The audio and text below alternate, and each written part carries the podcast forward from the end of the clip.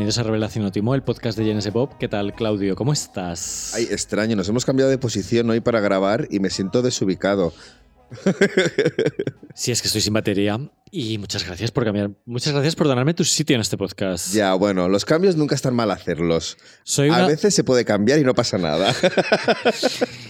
Somos unas usurpadoras, como esa gente que ha metido Rolling Stone esta Navidad, que hay que decir que esta Navidad han cambiado los mejores discos de la historia para Rolling Stone. Oh. ¿Qué tal? ya no son los mismos de antes. ¿De antes de hace cuántos? O sea, ¿cuándo fue la última vez que cambiaron estas personas un disco? Pues mira, eh, Rolling Stone publica su lista de 500 mm, mejores discos de la historia, que es de las pocas publicaciones que tienen una como tal, mm, según les sale de la pepitilla. Hicieron una... el anterior cambio es de 2020, el anterior cambio es de 2013 o 2012, el anterior, el anterior cambio es de 2003.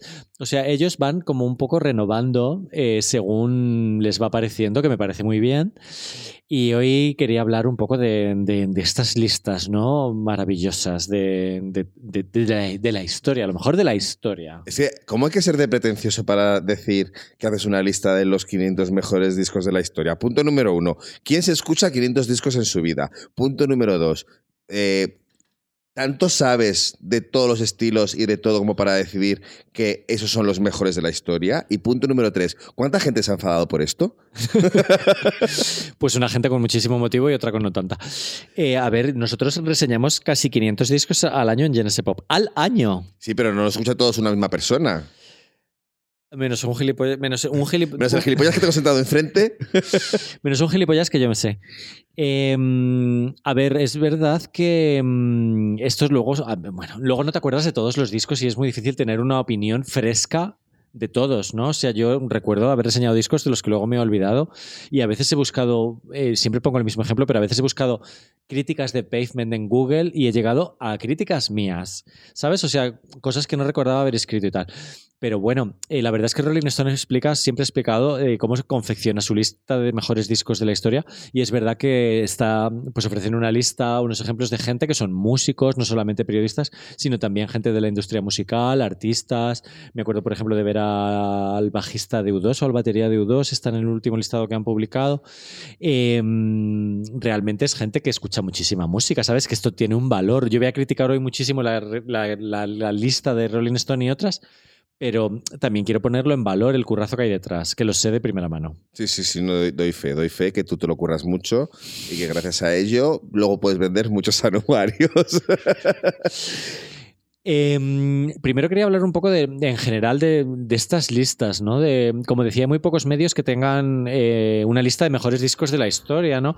Y menos ahora que casi todo es digital y los medios digitales tenemos una vida pues bastante corta, ¿no? O sea, Genesis Pop tiene 18 años, imagínate un medio que todavía tenga menos años de vida o o un influencer, ¿no? Que ni siquiera tenga un archivo, ¿no? La riqueza que tiene Rolling Stone es que tiene, claro, décadas y décadas y décadas de archivos de los que tirar y la parte más atractiva de su lista me parece la más vieja, ¿sabes? Como la más vintage y la que yo un poco controlo menos, ¿no? O sea, no sé si tú te has parado alguna vez a, pues a mirar qué discos habían ganado los Grammy o te has pillado alguna vez el libro del, este del mil y un discos que escuchar antes de morirte o lo has ojeado en la FNAC o lo que sea. Eh, si, tú quisieras mirar un poco cuáles son los mejores discos los discos mejores considerados de la historia, ¿qué harías? Preguntarte a ti. no, en serio. A ver, eh, entiendo que Rolling Stone es verdad que tiene eso que se llama autoridad. Como para poder, eh, evidentemente, lo que yo diga no es lo mismo que lo que diga una publicación como Rolling Stone, que como tú dices, tiene décadas de historia. Yo no, yo no soy tan friki de analistas como tú, como bien sabes, y tampoco me preocupa, o sea, por lo que más me fiaría si lo trasladara, por ejemplo, al cine, es como yo pensaría en que ha ganado en Cannes, que ha ganado en los Oscars, y luego a lo mejor tener eh, algún medio de referencia tipo Variety o lo que sea, que me fío un poco de, los gustos que tiene y de las listas que saque. Pero es que yo no estoy tan en contra, o sea, como no soy tan friki de las listas, no estoy tan en contra como otra gente a lo mejor de que se cambien o no se cambien cosas o de que entren cosas más modernas y salgan otras más antiguas. O sea, no tengo tantos altares en mi vida como para poder decir que son inamovibles, porque si yo puedo decir que una persona que hace 10 años era mi mejor amigo y 10 años después ya no lo es. Sigue estando ahí, pero ya no lo es. Entonces, si algo tan importante como un amigo puede cambiar su estatus dentro de tu vida, ¿cómo no va a poder hacerlo un disco? ¿Cómo no va a poder hacerlo una, una película? Es que además los seres humanos, o sea, no me fío nada de la gente que se cabrea porque cambias de opinión. O sea, porque tú dijeras que eso me gustaba mucho entonces y ahora ya no te gusta tanto. Es como, ah, eres un chaquetero, has cambiado de opinión. Es como, no, es que lo bueno en esta vida es cambiar de opinión porque la vida te va moldeando y te va creando nuevos gustos, porque los gustos son subjetivos, eh, son aprendidos de cosas que hemos crecido con ellas. Entonces, claro que tienen que cambiar las cosas. A ver, luego hablamos un poco de cambios. Yo quería hablar antes un par de pinceladas sobre lo que has dicho de, cuáles son las autoridades. ¿no? Eh, últimamente los Grammys están súper denostados. Eh, la gente como que habla muy mal de ellos y a mí me parece que merecen un respeto cuando están presentando eh, presentar una lista de álbumes del año, pues que incluye el Sgt. Peppers de los Beatles, ganó en su año, que incluye el Bridge Over Travel Water de Simon Garfunkel, Tapestry de Carol King, que ha demostrado ser un disco súper influyente. Stevie Wonder, que fue uno de los grandes genios de los 70, ganó el Grammy tres veces en los 70 al álbum del año, antes de que Taylor Swift lo ganara no sé cuántas veces. Eh, Rumors de Fleetwood Mac ganó álbum del año. En los 80 ganó Thriller, ganó Graceland de Paul Simon, que ha resultado ser un disco súper influyente otra vez. Em, quiero decir que el, historial es muy, bueno, ¿sabes? Aunque ahora mismo eh, todo el mundo hable mal de los Grammy, eh, en, realidad ha tenido sus patinazos, por supuesto, pero ha tenido muchos aciertos. En Europa, el Mercury Prize sería como el, premio más conocido en Reino Unido. Creo que no termina de tener una trascendencia, una influencia tan grande.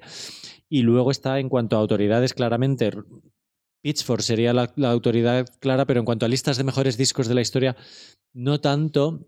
De hecho, no, creo que no tienen ninguna, pero están un poco condicionados por su, por su evolución editorial, ¿no? Que primero no reseñaban pop, luego sí, eh, de repente había cosas que no les cabían, ahora han remozado por completo su lista de los 90.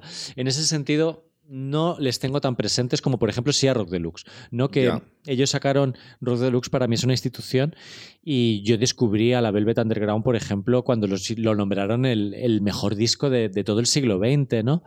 Em, y descubrí muchísimas cosas ahí, eh, pues probablemente Nick Drake y, y muchas cosas clásicas. O sea, estas listas como que enfadan mucho, pero a mí me parecen súper útiles para descubrir música de antes que tú hayas nacido. Sí. Sabes, yo todavía como que me veo un poco incapaz de hacer una lista de los mejores discos de la historia, pero me vería una bastante capaz de hacer una de los últimos 43 años, que son los años que tengo yo. Sabes, o sea, lo que hay antes, como no lo has vivido, eh, es un proceso más documental y por supuesto puedes llegar a conclusiones, pero yo usaría fuentes en vez de ser yo mismo la misma, la propia fuente, buscando música, buscando artistas nuevos o lo que sea, o valorándolos en su contexto, tendría que usar otras fuentes. O sea, yo usaría Rolling Stone para ver cuáles son los discos mejores de los 60 o de los 50, o el, o el libro que yo tengo de mil y un discos que escuchar antes que morirte, sobre todo lo tengo y lo uso para mirar cosas de los años 50, de los años 60. Claro, es que al haber vivido te crea esa relación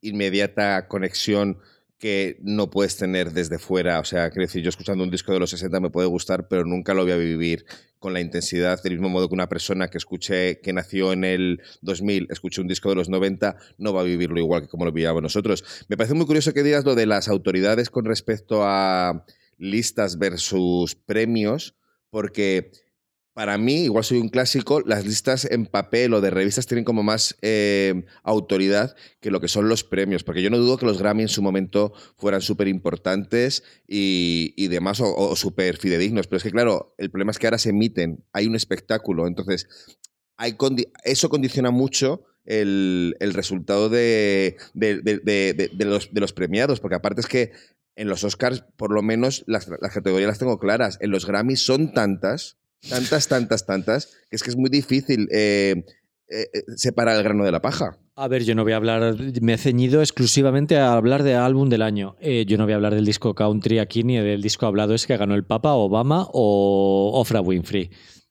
Em, en, ese sentido, lo que decías del papel, nosotros lo hemos vivido con el anuario y lo siento por hablar de mi libro otra vez, pero antes cuando, antes cuando publicábamos las listas de lo mejor del año había muchas quejas, ¿sabes? Era como, va, no tenéis ni idea, no sé qué, ahora es como, qué bonito ha quedado. Ha quedado precioso. Ha habido quejas, por ejemplo, nuestra, nuestra lista de discos ha tenido mucha mejor acogida de, que canciones, pero el feedback que yo tengo, balance final de año, es mucho menos amargo desde que hay papel. ¿Sabes? La gente como que se lo toma más en serio o valora más el currazo que hay cuando ve una maquetación, una foto o algo imprimido y- o impreso. Es muy fuerte, pero así es. Y Rolling Stone tiene papel, con lo Tiene, cual... tiene muchísimo, muchísimo, muchísimo papel. Pero quizás por eso la gente se Un cabrea. papelón tanto. han hecho.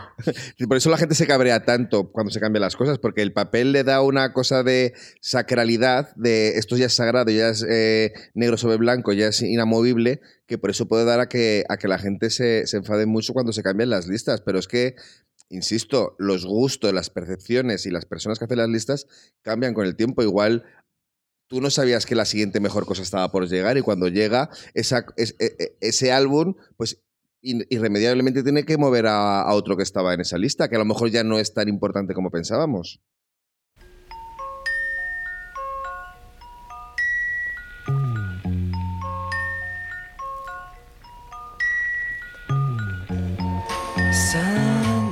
Claro, vamos a hablar de los cambios. ¿Cada cuándo tú crees que se deberían hacer cambios en listas de este tipo, de televisión, de cine, de música, de lo que sea? Pues mira, yo para, o sea, de una manera totalmente subjetiva, para mí son 10 años como la, el paso, porque ha pasado una década, es una cosa abstracta, pero para mí es como tú puedes, cuando haces una lista, por ejemplo, de los mejores discos del- de los 2000 al 2010, pues ya, ya todo lo que se había editado ya está editado, ya puedes hacer eh, la lista sobre cuáles eran los mejores discos de eso, que 10 años después cambian las cosas y tú de repente has descubierto algo a lo que no le dabas valor y crees que merecería ser reseñado, pues lo cambias. Pero cre- creo que lo importante en esto es saber qué tipo de lista es. O sea, una lista de lo mejor del año, tú no puedes hacer la lista de lo mejor del año en marzo, porque tú sabes todo lo que ha pasado en eso. Entonces, esperas a noviembre y diciembre para hacerla. Esa lista yo no la cambiaría ya hasta que pase esa década y digas, bueno, pues ahora que ya tengo toda la década, igual esto que este año me parecía muy importante, ha habido otras cosas en otros años que se la han comido. Esto de, una lo- cosa de toda la historia es, es que es muy. es abarcar demasiado. esto de los cambios de década eh, es muy interesante y si te fijas en las listas de, de la propia Rolling Stone, o sea, hay muchísimos discos del último año de la década o del primero en las listas. Es como que eh, psicológicamente, sociológicamente parece que nos influye como para hacer algo rupturista o asumirlo o lo que sea, ¿no? Y uno de los ejemplos claros sería el Key Day de Radiohead del año 2000, ¿no? Eh, o el final de los Beatles en 1970. Eh, esto es, es- es muy interesante. Eh, yo creo que estamos diciendo los dos con otras palabras que Rolling Stone no tendría que haber cambiado esta lista en 2023. No. Y que si la ha cambiado es un poco por clickbait. No, no, no debería haberla cambiado para meter artistas que son del 2019-20 al 2023. O sea, es que es lo que ha hecho. Ha metido artistas de los últimos 4 o 5 años. No ha pasado el tiempo suficiente para poder. O sea, el pozo del tiempo, lo, lo que deja el pasar el tiempo de. mm, Para valorar, lo que te crea para poder valorar una obra, no ha, no ha pasado ese tiempo todavía. Pero es que ahora se vive. A mí en principio me pareció buena idea, porque como ahora pasa todo tan deprisa, se edita tantísima música y, y tal, de repente me pareció buena idea que dijeran, venga. ¿Qué discos de los últimos años son los que realmente eh, pueden merecer la pena? También han metido algún disco de los 80 en el listado que no estaba, ¿eh? y de los 2000. O sea, han hecho una cosa realmente rara y random. Pero, pero a mí no me parece mal. O sea, de repente, eh, con toda los, con los años que llevamos de 2020 a 2023 me parece que hay una suficiente... Se ve qué está pasando y qué no está pasando. ¿Sabes? O sea, se ve perfectamente qué no está pasando, que es que, hay- que haya nuevos gru- grupos de rock, de rock por ejemplo, muy poca cosa. Y se ve que hay muchísimo solista. eh, se ve que la música latina está ahí para quedarse, que no era una moda de voy a meter a Daddy Yankee en la lista de, de lo mejor del siglo y a Shakira en lo mejor de la historia y ya está. Y, y sí que se ve como cierta tendencia y me parece bien que, eh, que reflejen eso, ¿no? Pocos grupos, mucho solista. eh, de hecho, no han metido ningún grupo nuevo, salvo Gorilas con un disco de 2005, que luego comentaremos ese movimiento rarísimo. Pero sí que se puede percibir una tendencia, ¿no? Sí que es verdad que es un poco absurdo. Y en definitiva, eh, creo que sí que lo han hecho un poco por clickbait, porque, mm, o sea, han calzado nueve discos en la lista de 500 en puestos random. No han movido todo un puesto hacia abajo, sino que, por ejemplo, han sacado del, 170, del puesto 170 el disco de Cream eh, del 67, The Israeli Years, y han puesto en ese puesto a Folklore de Taylor Swift. Entonces, un disco ha desaparecido del 170, otro ha aparecido en el 170. Otro ha entrado en la lista. Y todo lo demás no se ha movido. Es verdad que los primeros puestos ni siquiera se han movido tampoco.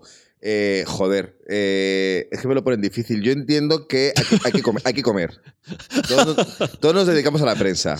Eh, hay que comer. A veces hay que hacer cosillas para llamar la atención de tu audiencia y que interaccione y que eso te dé algo de dinerinchi. Pero insisto, creo que hay mejores maneras de hacerlo que no sean con esto. Eh, han hecho una cosa súper estúpida. O sea, sacas un disco de Harry Styles para poner el nuevo. Eh, evidentemente, el último disco de Harry Styles es mejor que el anterior, pero eh, ni siquiera las. O sea. Son movimientos, son movimientos que no, que no, que no entiendo para nada. Y con, este esto, y con esto no quiero decir, insisto, que esté en contra de los cambios o que me vaya a quejar de toda esta cosa de, de que, ay, es que ahora los jóvenes quieren que metamos su música o que metamos lo que a ellos les gusta. Debo decir que me parece que ya era hora, porque durante muchísimo tiempo la gente joven no tenía acceso a poder expresar sus gustos en este tipo de, en este tipo de listas, porque en los medios solo aparecía gente mayor de 25, 30 o 40 que tenía un trabajo establecido o una tal, y desde que hay redes sociales o internet o blogs, ya todo el mundo puede expresar su opinión y ya depende de ti si la gente coincide contigo o no coincide y te convierte en referente, en autoridad en lo que a gustos culturales se refiere, pero no, los jóvenes no están más equivocados o menos equivocados que una persona mayor. No sé si me explico. Sí, a ver, es interesante escuchar a diferentes generaciones. A la joven, una más, y a, la mayor, otra más. O sea, yo hay, de verdad, hay espacio para todo, para los discos viejos y para los discos nuevos. Una de las cosas más bonitas de enfrentarse a una lista de este tipo es ver qué discos viejos hay y otra parte muy bonita es que discos nuevos entran, efectivamente. Yo el tip, yo el movimiento Harry Styles es el único que he entendido de todos perfectamente. O sea, han sustituido un disco de Harry Styles por otro que es mejor que el anterior. Claro, sí, sí, sí. Que no entiendes. O sea, no, no, no, que, decir que, que esté en el mismo puesto. Sí, que está, que está en el mismo puesto, pues vale, perfecto, has cambiado uno por otro, pero es que ni siquiera deberías haberlo cambiado, ¿no? A lo mejor al, haber sacado un disco mejor, está bastante mejor que los que estaban por encima de él hasta... Claro, debería estar más arriba. Es lo que esto está hecho muy, muy, muy, muy, muy rápido. Muy vago, quizás. es, muy vago. Pero bueno, eh, me interesa mucho, eh, no, vea, no, me interesa tanto el debate particularmente sobre la Rolling Stones, sobre el movimiento de los medios que, mm, se espera de los medios de comunicación en los próximos años, si mm. la prensa musical va a sobrevivir y de qué manera em, va a hacerlo, ¿no? Los artistas que han metido eh, en esta nueva oleada, los menos Black Uru, Uru, que es un grupo mm, de reggae, un disco de reggae del año 80, que me esperaba que hubiera sido más una influencia clara para Drake o para Rihanna o lo que sea, pero ellos hablan en la crítica, en la justificación que han hecho, como que está influido por Kraftwerk y que supuso una modernización del reggae y tal. Menos eso, en general, eh, son discos nuevos, de gente en general joven, aunque también eh, hay un poco de todo. O sea, hay gente que tiene más de 40 años, ¿no? Pero los más comentados aquí son claramente Olivia Rodrigo, Sisa y Bad Bunny. Bad Bunny, que ha entrado con Un Verano Sin Ti, en realidad ya estaba en la lista con un disco anterior. O sea, en, el, en, el, en la revisión que hizo Rolling Stone en 2020 eh, de los mejores discos de la historia ya estaba Bad Bunny, con lo cual que hayan metido Un Verano Sin Ti no es tan, tan noticioso, ¿no? No, no, es una sorpresa. Hay, hay, varios discos latinos, bueno, latinos, cantados en español dentro de esta lista, porque yo estaba mirando y, por ejemplo, está Rosalía con, con Malamente. Que con el mal querer. Sí, claro, evidentemente, sí. Pero que yo hubiera yo habría hecho también el cambio a lo mejor de, haber metido Motomami y de repente haber hecho este cambio, pero también está Shakira, eh, quiero recordar que está Selena, eh, hay varios discos en, español, no sé si en otros idiomas. Que claro, yo creo que el problema de, este tipo de listas y de las listas en general y, lo que puede poner quizás un poco en peligro a los medios es el querer abarcarlo todo y para mí lo ideal sería ajustar muy bien el tiro. Es decir, y en ese pop es pop eh, y también tiene rock y tal y cual, pero tú no te vas a poder hacer una lista de los 100 mejores discos de música clásica de la historia o de los 100 mejores discos de, de, yo qué sé, de soul de la historia o de heavy, porque no es, no es algo que tú controles. Entonces, nadie va a esperar de ti que hagas eso, e, esa lista. Yo creo que el secreto es acertar, o yo qué sé, intentar de repente hacer la mejor música de los 20, de 20 añeros. Pues es que no es tu target tampoco. Creo que habría que Igual cuando se hacen encuestas se dice el, modo, creo que se llama el modo, ¿no? Esto es decir, han participado tanta gente, esta es su edad, este es su background, tal. Dejar bien claro cuál es el origen de, de- del resultado de esa lista. Tenemos un target un poco veinteañero, ¿eh? es un 15% o así, y de 18 a 25 es un 15%. Era un ejemplo, o sea, que no... No, pero para que lo sepas, eh, que evidentemente nuestro público es bastante de nuestra edad, obviamente, pero que hay una parte por encima también y por debajo sí, también. sí, claro. Em, creí que ibas a hablar de, de- de que es una lista hecha en Estados Unidos. Cuando has empezado a hablar de Selena y, y tal, es como ellos han querido incorporar el público latino, artistas latinos, porque evidentemente Estados Unidos es un país en el que se habla cada vez más español, Mm. como ha demostrado que Un Verano Sin Ti ha estado en el número uno del Billboard 200 durante meses y meses, estando completamente en español. Y en realidad se nota mucho que la lista, la lista es estadounidense. Y es normal, es que es un medio estadounidense, o sea, no me, no me parece mal. Por eso digo que no, no sé si hay no sé si hay discos en francés, en alemán o en cualquier otro idioma. Pues ya te digo que no, o sea, es mm, que yo recuerde, desde luego, mm, están Daft Punk, por ejemplo, que son franceses, pero sus discos no se caracterizan por estar en francés. Eh, y, y quizá haya algún ejemplo aislado, ¿no? Pero es interesante comprobar no solamente eso, buscar, yo estoy de acuerdo que tendría que estar Motomami en vez, de, en vez del mal querer, pero es interesante comprobar su visión del público, de los artistas británicos. Claro. Es que ni siquiera me estoy yendo a que se busquen alemanes o franceses. O sea, directamente, cuando tú ves un, ar- un artista terrechina que para ti es muy grande, eh, que esté muy abajo, seguramente es porque, esté es, porque sea británico.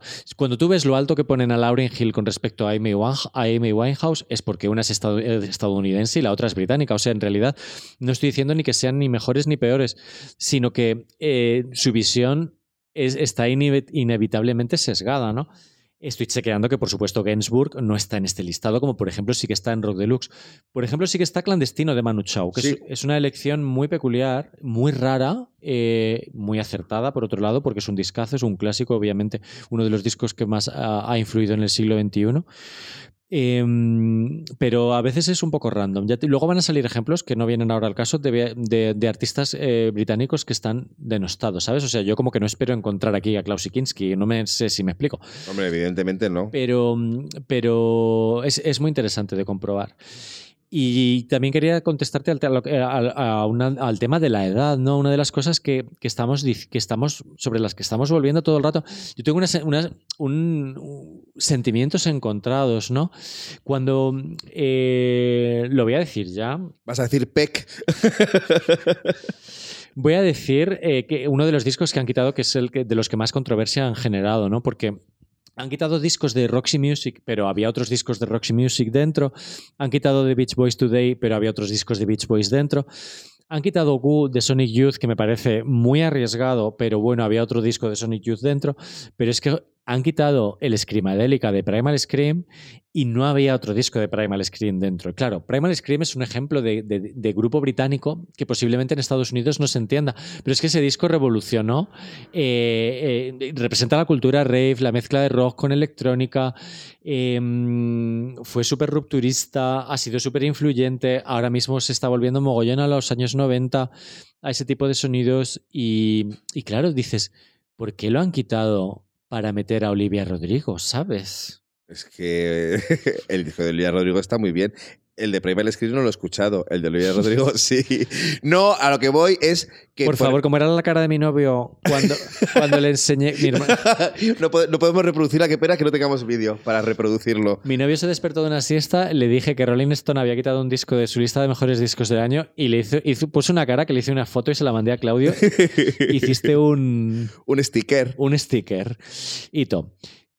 No, a lo que iba es que, por eso que me estás contando, insisto que es muy importante eh, atinar muy bien el tipo de público que, o sea, dejar claro qué tipo de lista eres, a qué público vas dirigida, qué público ha sido, o sea, quiénes son sus autores y que tú como lector o como tal también seas consciente de eso. O sea, yo no le puedo pedir, como tú decías, a la Rolling Stone que meta un disco de Klaus Ankiski en los 500 mejores de la historia, pero un medio español sí que se lo pediría.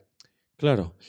Eh, sí, a ver, luego, luego ya dentro del país, por supuesto, Claro. hay otros debates, hay otra gente. a- Aquí en, este, aquí en nuestro país sería un, un in- un interesante debate.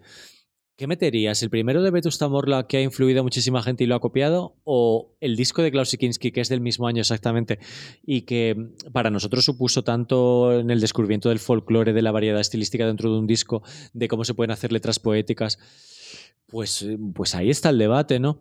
Pero, mm, pero no sé, yo quería hablar como, o sea, quería como poner el dedo en la llaga de, de el tema de, de lo que buscan, del objetivo último, ¿no? O sea, yo creo que eh, yo creo que es a ver, por, ej- por ejemplo, yo no estoy de- yo, no, yo no tengo nada en contra de Olivia Rodrigo y me hace mucha ilusión que metan gente joven. Me hace muchísima ilusión especialmente que hayan metido Billie Eilish, que ya la metieron en la revisión anterior y creo que debería estar muchísimo más arriba y creo que Lord y Melodrama deberían estar mucho más arriba.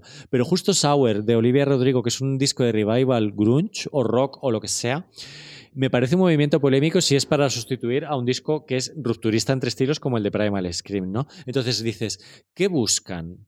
Evidentemente buscan llegar al público joven, que es lo que llevan haciendo los Grammy desde que nominaron a Justin Bieber, premiaron a Billie Eilish y premiaron a Olivia Rodrigo con Sour. Y se llama, y se, y se llama derribar una barrera para, para. O sea, se llama ser inteligente, es decir, sobrevivir, porque ese público joven es el que dentro de 10 años va a seguir manteniéndote como medio o como, o como lo que sea, tu negocio lo va a mantener esa gente que en su día era joven.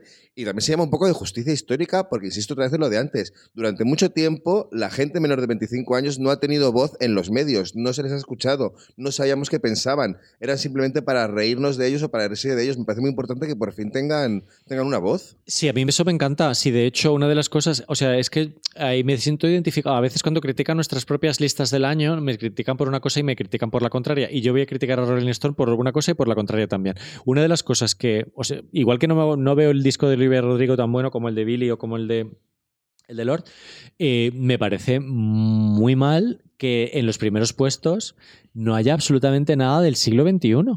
O sea, el primer disco del siglo XXI aparece en el puesto 17, que es el My Beautiful Dark Twisted Fantasy de Kanye West.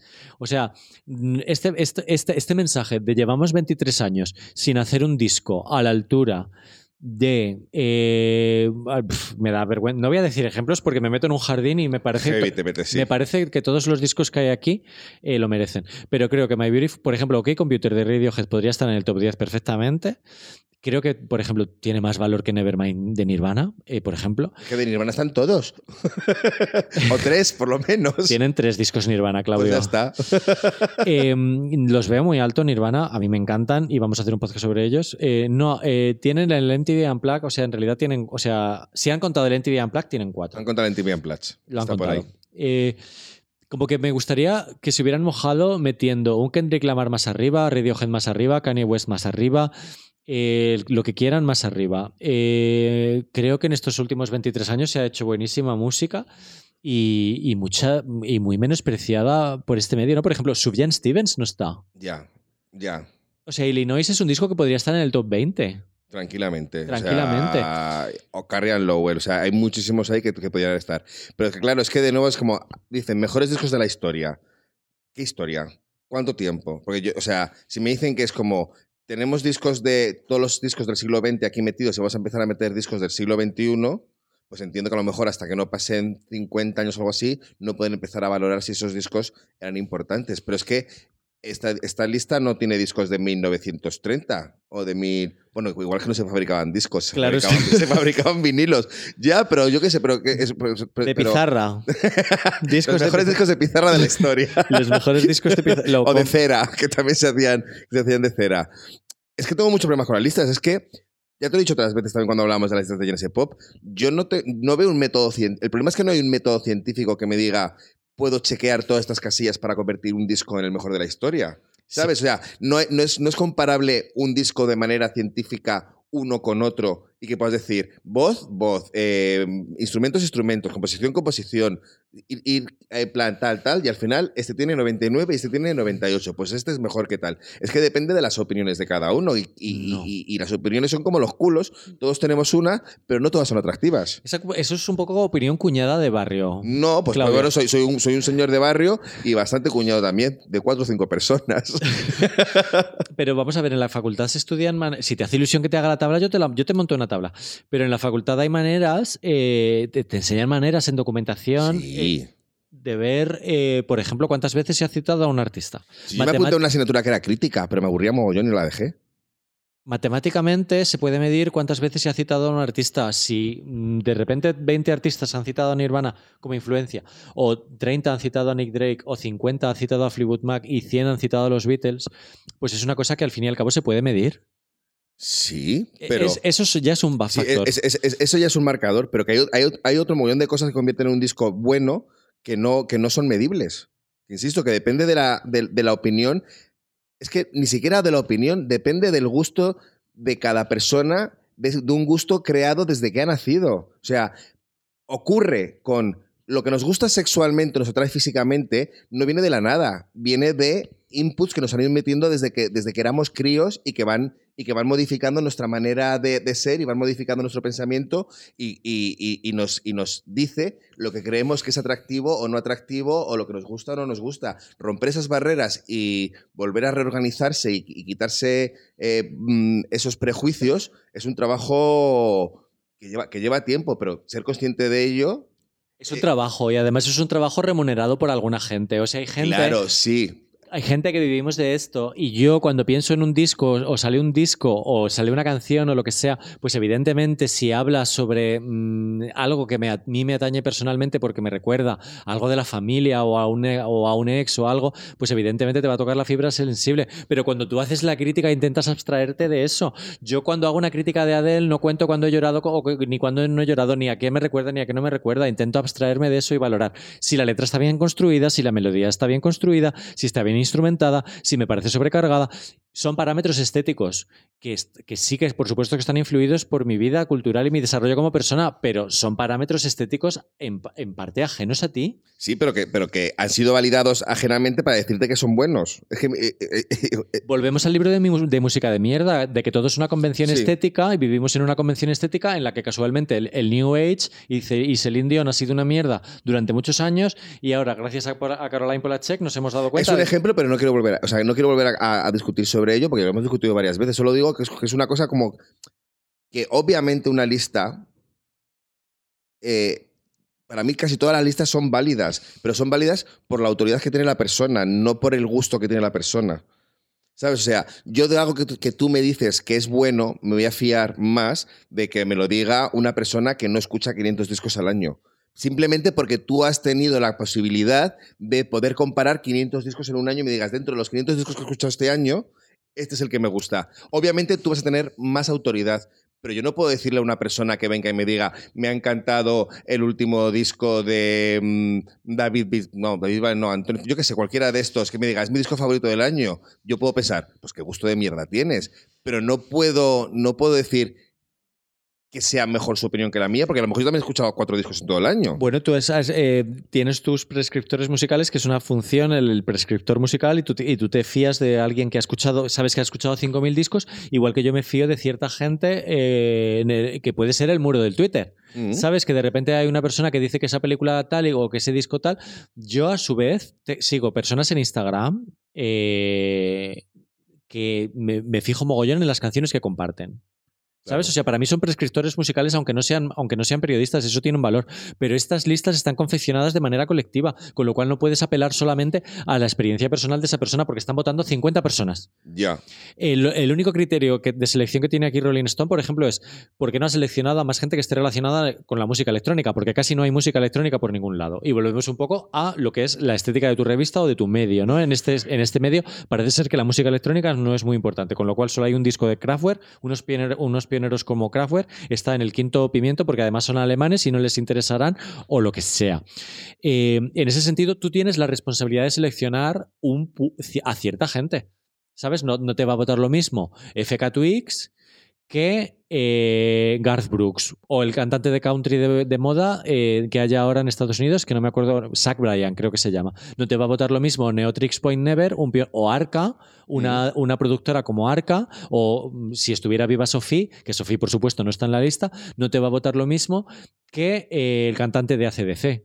O sea, tú cuando seleccionas ese. Es, es como el Mercury cuando selecciona sus 12 jurados. Cuando selecciona, si llama a Lily Allen, pues van a votar. Que Lily Allen es una posible jurado, si no ha sido jurado, que no me sorprendería nada, pues te va a votar unas cosas. Si llamas al cantante de Maneskin, pues te va a votar otras. Y si votas, y si escoges a un cantante experimental, eh, yo que sé quién decir ahora mismo, James Blake ya no está en experimental o quien sea. Eh, pues te va a votar ciertas cosas. ¿Por qué no está Afex Twin, que es uno de los grandes genios de la electrónica en esta lista? Pues porque no han seleccionado a un, no han querido seleccionar a alguien. Porque no han hecho bien la selección del jurado demoscópico. Claramente.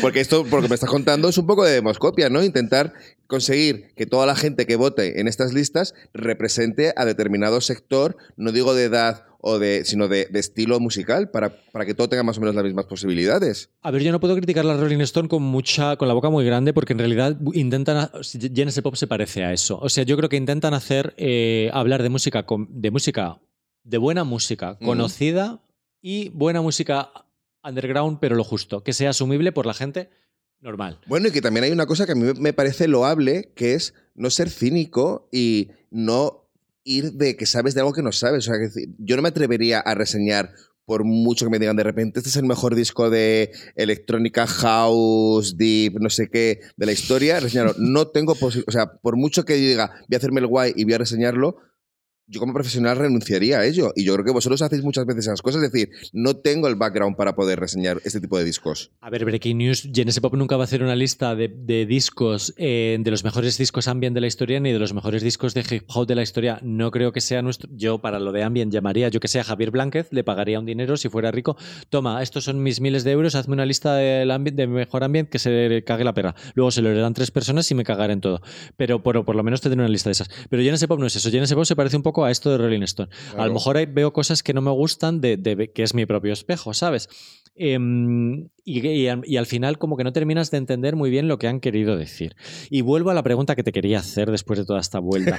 ¿Tú crees que ellos van a ser capaces de llegar de verdad al público de Olivia Rodrigo y Olivia Rodrigo se va a comprar la revista o se va a suscribir a, a su web de pago por un detalle como este? Pues no, esto se llama un poco pesca de arrastre. Es decir, voy a meter esto y entonces de entre los 50.000 haters que me salgan, igual me salen cuatro personas más que van a seguir, que, se van a apuntar a, leer mi medio y apuntarse a mis listas. Es un movimiento para mí empresarial. No creo que el público de Olivia Rodrigo no está leyendo la Rolling Stone. Para nada. No, no, no, no, es que nunca, nunca va a leer la Rolling Stone porque han crecido con otro tipo de referentes culturales o de prescriptores culturales que no están en las revistas, sino que están, pues lo que tú me has dicho, si tú sigues una persona en Instagram que de repente descubres que todas las canciones que, aunque no sea periodista, que todas las canciones que comparte son interesantes y te gustan, tú a esa persona automáticamente la conviertes en un, en un, en un prescriptor para ti.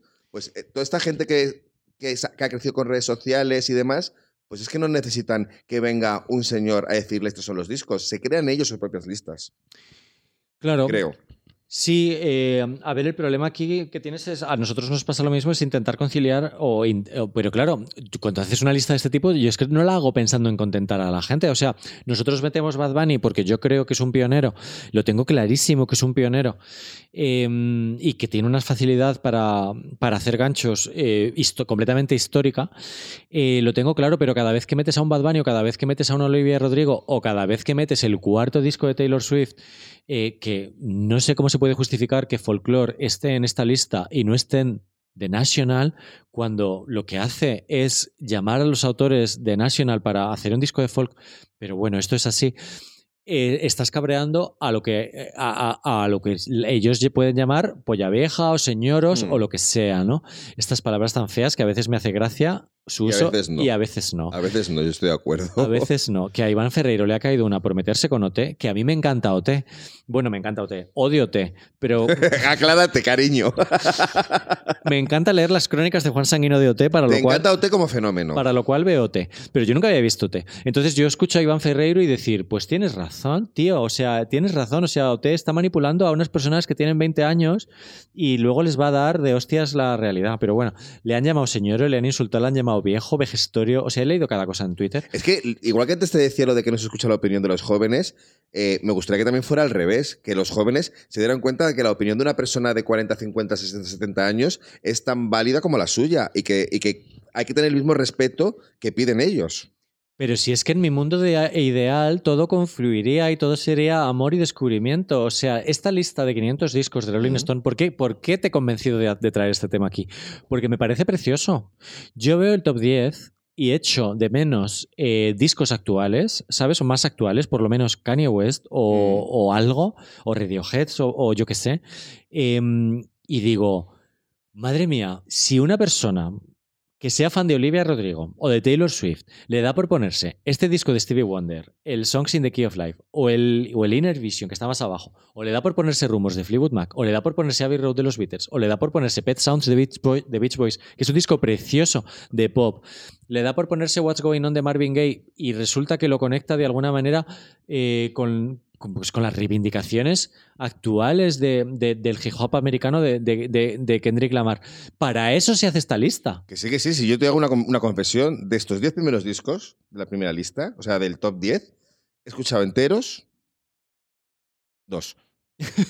En toda- y, no, y, no soy, y no soy un fan de Olivia Rodrigo de 20 años. Es decir, puedes descubrir muchas. O sea, puedes, des- puedes descubrir música a mucho tipo de gente. Es verdad que para mí las listas son necesarias. Es que yo no estoy diciendo que no sean necesarias. Digo que simplemente han cambiado la manera en cómo se relaciona la gente con ellas. Porque alguien que tenga interés en la música, evidentemente es perfecto para decir, ¿por dónde empiezo? Pues mira, aquí tengo todos estos discos, voy a ir descubriendo. Pero que habrá otro mogollón de gente es que no se van a molestar ni en, ni en darle al play ahora que tienen que pueden darle al play en el ordenador en el- o en el teléfono y escuchar lo que quieran. Es que ellos ya, ellos ya se crean sus listas de los mejores. Sí, Claudio. eh, este es el debate que me encanta a mí traer cíclicamente y de hecho estamos hablando cosas que hemos hablado otras veces, pero esto es un poco mi vida, ¿no? O sea, me dedico a esto. Y vivo, y me interesa también escuchar tu opinión y luego me interesa sacar este tema para luego leer los comentarios, porque yo vivo en esta, en esta dicotomía todo el rato, ¿no? O sea, por un lado, ves los medios morir, ves, ves medios cerrar, ves eh, que la vida del periodismo musical puede ser limitada, o sea, a nosotros ahora mismo nos va súper guay, la verdad,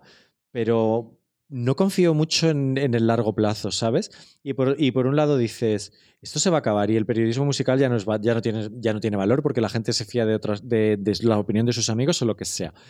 Y por otro lado, eh, ves que estas cosas siguen generando debate, que el anuario se vende, que la gente te pregunta o la gente te dice, he descubierto esto gracias a vosotros, o yo descubro cosas en, yo, o yo escucho música nueva gracias a la, a- la lista de Rolling Stone, he descubierto este grupo de reggae del 1980 que no tenía ni pajolera idea, no me importa reconocerlo, y veo que algo queda, ¿no? Claro, sí, sí, sí. Evidentemente hay gente que todavía tiene interés y hay espacio para el periodismo musical y el periodismo cultural.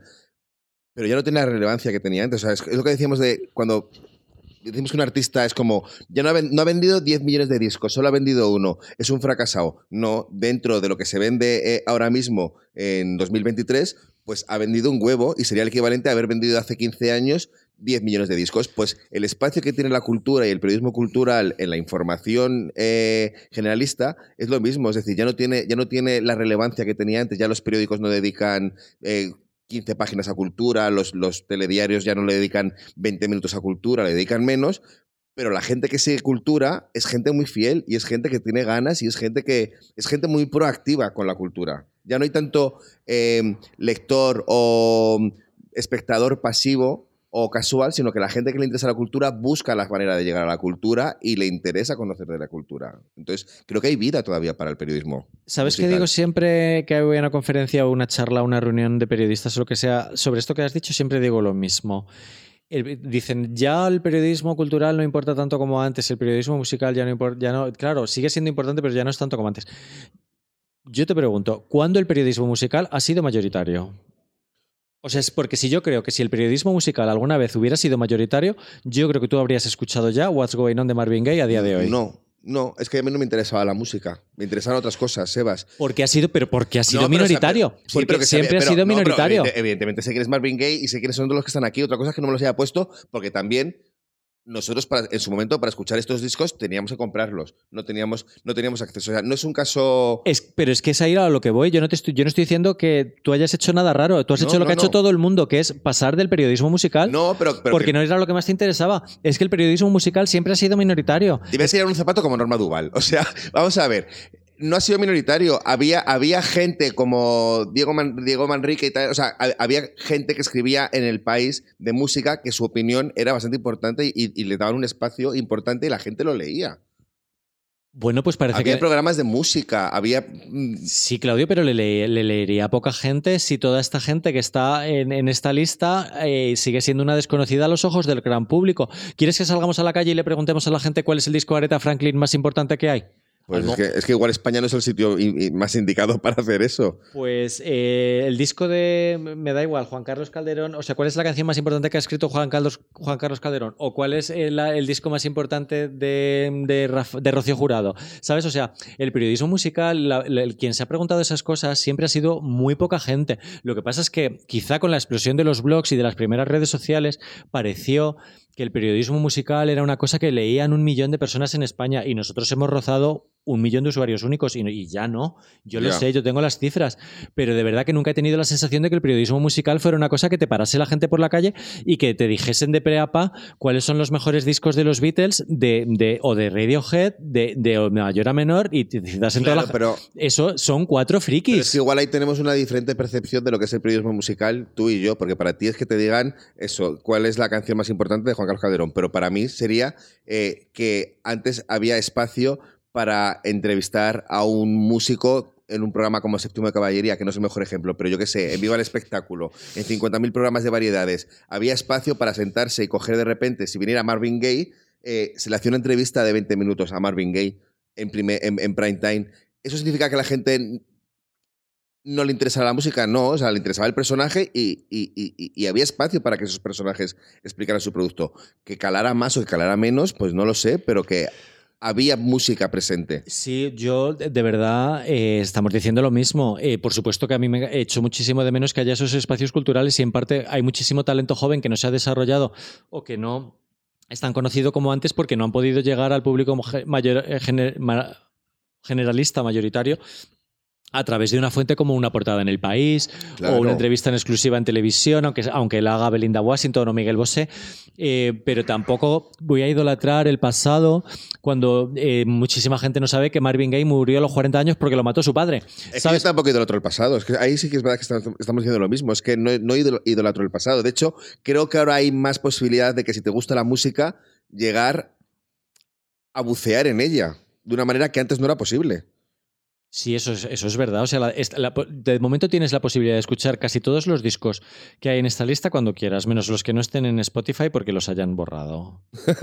Hablando de borrar en Spotify, ¿seguimos sin música en Spotify? Seguimos sin música en Spotify, tenemos que ver qué hacemos. Estamos trabajando en ello, amigas.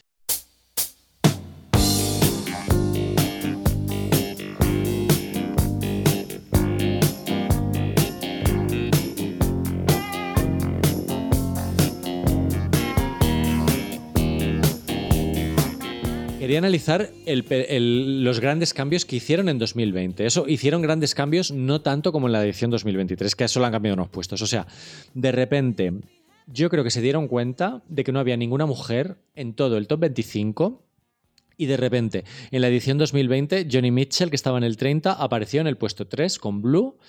Fleetwood Mac, que es un grupo mixto de hombres y mujeres, como sabe ya todo el mundo, porque no paramos de mencionarlos, estaban en el 25 y pasaron al 7 con Rumors, el disco que trae Dreams y, Go Your Own Way y, muchas de sus canciones más famosas. Y por ejemplo, Lauryn Hill, que estaba en el 320, pasó al top 10 con, el único disco que tiene de estudio, que es The Miseducation of Lauryn Hill. Em, ¿Tú crees que estas cosas las han pensado en plan... eh, Joder, es que no estoy en la cabeza de un editor americano. Eh, me imagino que más que pensaros que les ha dado un poco de vergüenza darse cuenta de qué tipo de lista tenían.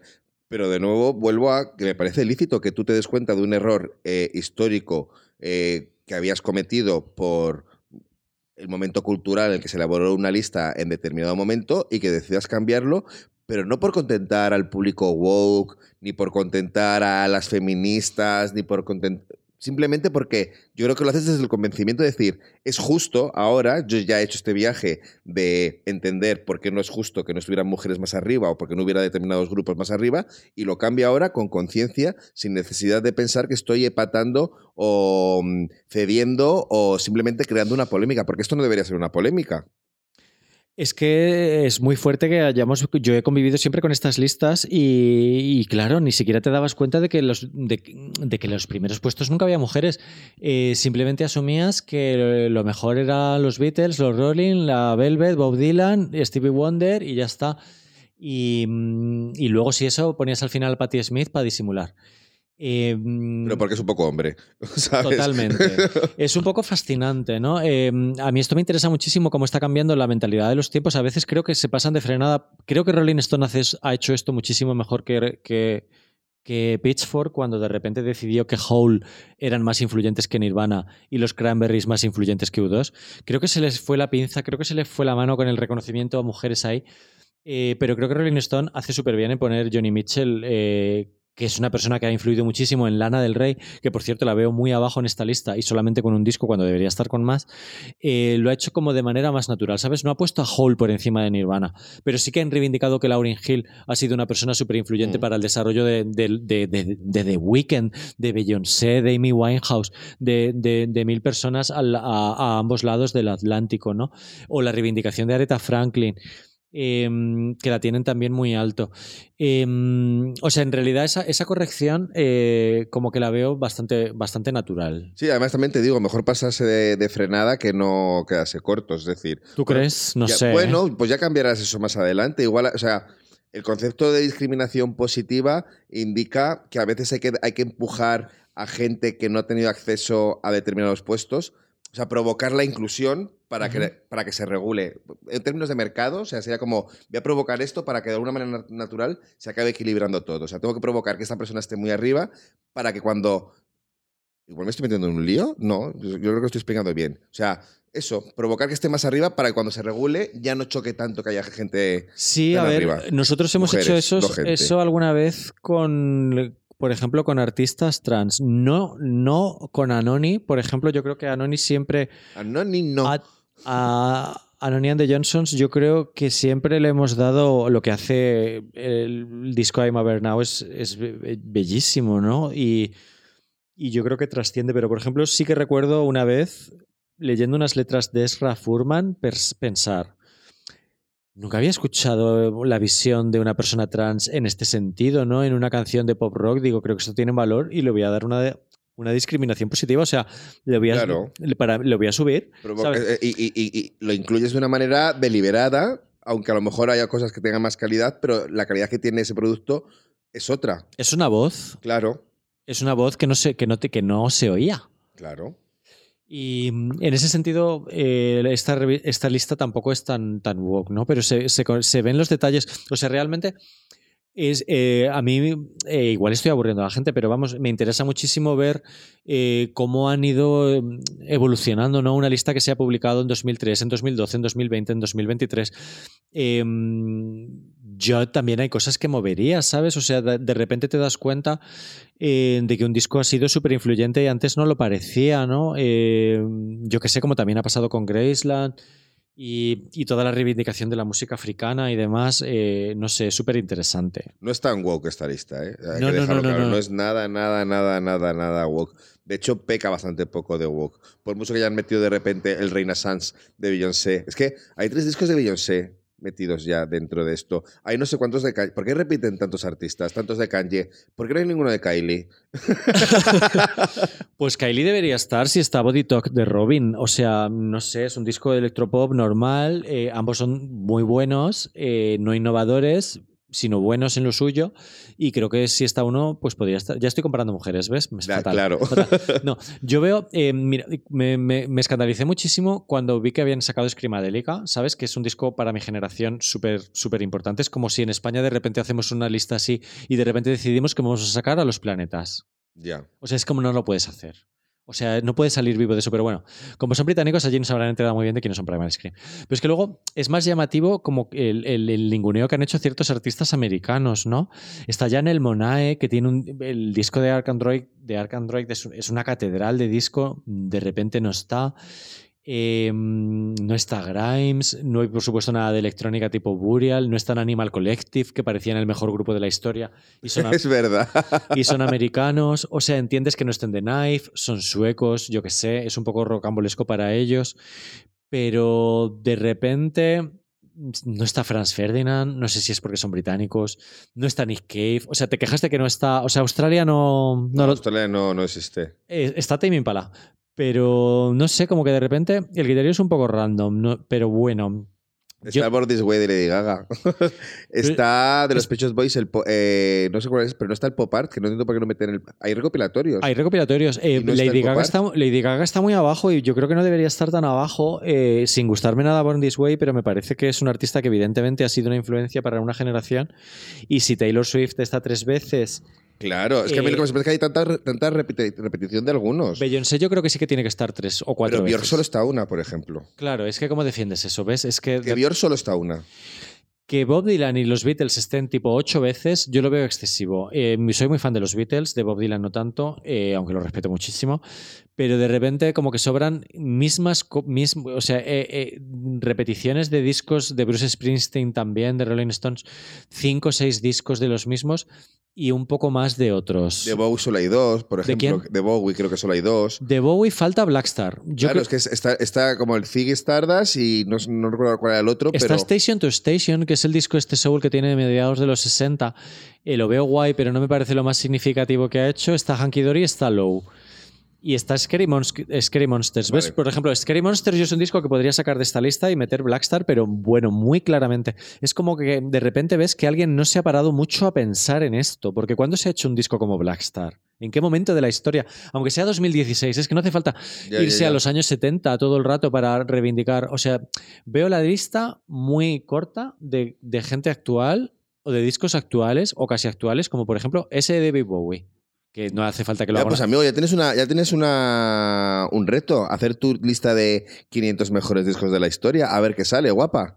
Es que Mm, Yo no puedo, yo no puedo hacer esto, me encantaría, me- eh, pero con este nivel de lanzamientos que ya han salido un montón de discos este 2024, algunos que me han encantado como el de Sprints y otros que no sé si me han gustado porque todavía no han salido, pero cuando escuchéis esto sí van a salir, el de Cali, Uchis, eh, o sea, un montón de discos que, que- y ya nos están pasando discos para entrevistas en febrero, ¿sabes? joder. O sea, yo estoy escuchando ya cosas que van a salir en febrero y en marzo. Em, así es imposible hacer, ponerte a escuchar discos de los 60. A ver. sí, Claro, pues es ver, que es- pero es una pena. Yo no sé si te has aburrido mucho haciendo este podcast.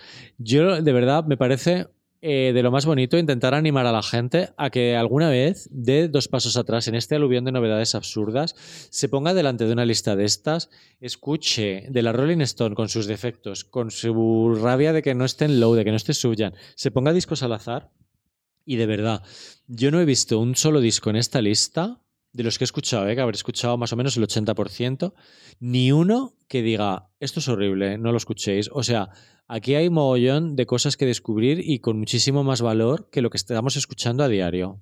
ya, no me he aburrido haciendo esto, ¿eh? Que, que- que co- que conste. Eh, yo toda esa lista no me la voy a poner. Que conste también.